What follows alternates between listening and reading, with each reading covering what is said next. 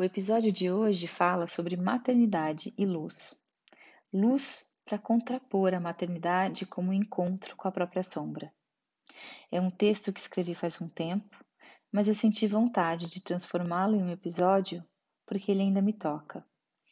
E quando eu o escrevi, tinha apenas um filho, mas eu resolvi deixá-lo na íntegra porque, afinal, o que o texto transmite foram coisas que de fato eu reencontrei com o Fernando. Sem dúvida, eu preciso escrever um novo texto contando o que tenho aprendido com a Ruth. Mas enfim, por hora é o que segue. Vamos lá?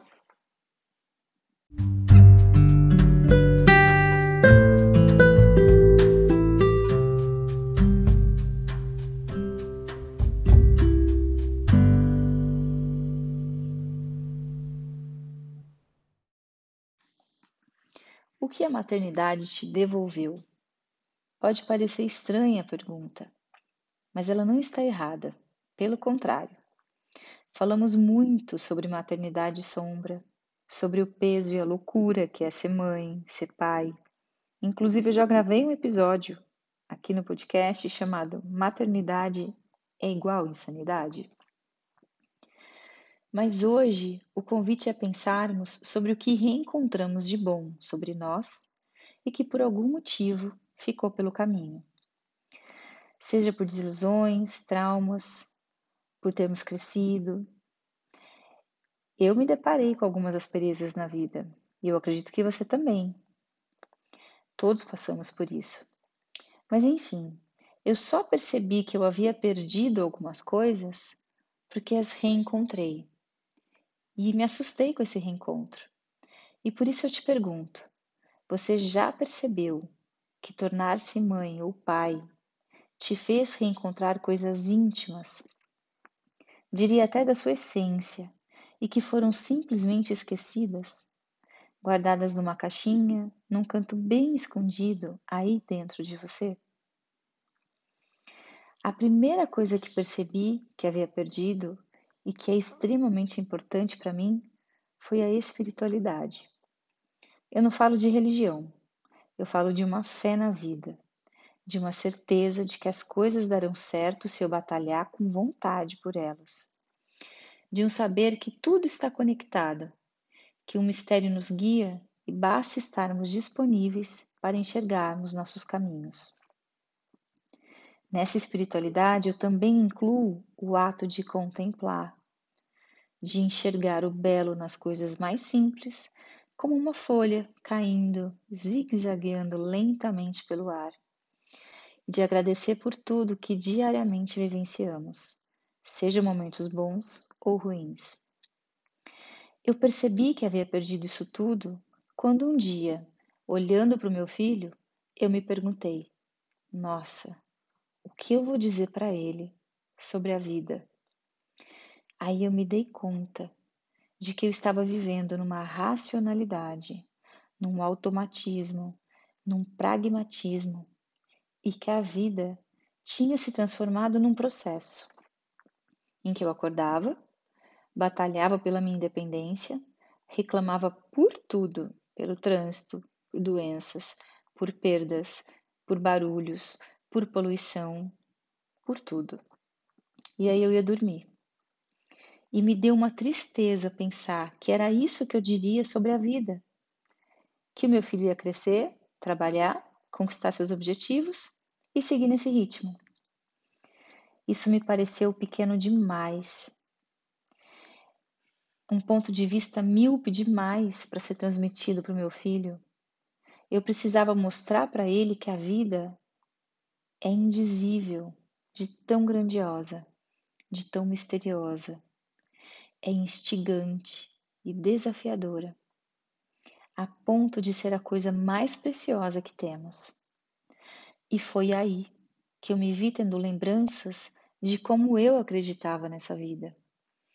E assim, numa piscadela, eu o convidei para deitar comigo na grama. E contemplando uma árvore, um céu azul, sentimos uma brisa pelo corpo e essa brisa nos presenteou com a tal folha de árvore zigue-zagueando lentamente até nós. caiu na mão dele e nos mostrou na prática a magnitude de contemplar e receber os presentes que nos chegam. Foi aí que eu me vi contando para ele que às vezes coisas ruins acontecerão, mas que mesmo assim há beleza em viver. E foi assim que me percebi seguindo a minha rotina de um outro lugar, sem tanto resmungar e com mais leveza em cada passo. Eu me tornei rabugenta, sabe? E foi um processo diminuir. A segunda coisa que eu reencontrei foi a experiência de que o tempo é atemporal, de que um minuto pode ser apenas 60 segundos e passar assim, num piscar de olhos, mas que também pode ser uma eternidade e passar mais lentamente do que podemos imaginar. Esse reencontro foi na rotina insana de acordar cheia de coisas para fazer, sem tempo de respiro. E numa manhã, depois de muitas outras, eu me ouvi acordando meu filho apressada e dizendo que estávamos atrasados e que ele precisava levantar rapidamente. Quando eu me ouvi falando isso, parei e me liguei de que todos os dias eu acordava dessa maneira e que isso não era legal. Que eu o estava ensinando a acordar atrasado, apressado todos os dias e que ele levaria isso para a vida. E de novo eu fiquei triste. Mas eu comecei a buscar em minha memória. Quando eu comecei a acordar atrasada? Quando eu comecei a viver apressada? Porque essa não era a imagem que eu tinha de mim. Pelo contrário, eu me lembrava de ouvir a minha mãe falando que o mundo acabaria. E eu demoraria um tempinho para perceber, porque a pressa não fazia parte do meu ser.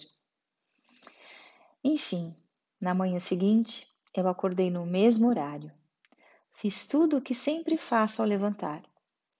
Só que ao ir acordá-lo, eu me deitei ao seu lado e eu acordei com gentileza, com calma dizendo que um novo dia havia chegado e que precisávamos levantar para vivê-lo. E assim, as nossas manhãs passaram a ser mais tranquilas e não saímos mais da cama sem um abraço bem aconchegante de bom dia.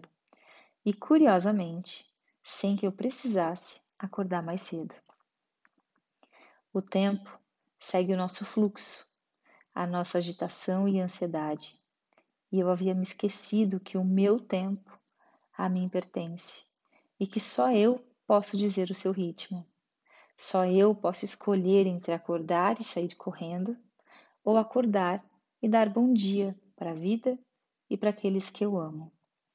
E que essa escolha dirá se o tempo será apressado ou se será o suficiente. A terceira coisa que eu redescobri sobre mim é a alegria do fazer manual. A maternidade me despertou a vontade de fazer alguns brinquedos, de fazer as decorações dos aniversários, de fazer algumas peças de roupas para o meu pequeno. E aí eu lembrei que do fim da minha infância e no período da adolescência, eu adorava fazer cartões e embalagens dos presentes que eu daria para as minhas amigas. Cheguei até a fazer alguns presentes. Eu passava horas no quarto decorando móveis com recortes e colagens. E então eu reencontrei uma alegria no cozinhar, pois também me lembrei que eu fazia tantas coisas bolos, pizzas, biscoitos coisas que, pela correria da rotina, haviam sido abolidas. Enfim, hoje tenho duas máquinas de costura em minha sala onde eu realizo com muita entrega e amor o feitio de algumas peças. A criatividade se fez companheira novamente, e entre afazeres artesanais, um olhar terno e delicado para as coisas se recriou. Eu me sinto mais, eu me sinto muito mais Juliana hoje do que há seis anos atrás, quando eu não tinha filho. Outros reencontros foram ocorrendo nesses anos de maternidade. mas acho que por hora esses bastam para te explicar o porquê da pergunta estranha no início do áudio. Se a maternidade é o um encontro com nossas sombras, sem dúvida é também um encontro com a nossa luz. Esse foi um episódio muito pessoal, talvez o mais pessoal, com mais é, conteúdos né, íntimos que eu já gravei. Mas talvez porque eu só saiba falar da maternidade a partir da minha experiência. E eu acredito que quando a gente fala a partir da nossa experiência, a coisa fica mais verdadeira, sabe? Então, o que eu fui percebendo é que a maternidade foi me devolvendo um pouquinho de mim, um pouquinho daquela criança com brilho nos olhos e autenticidade.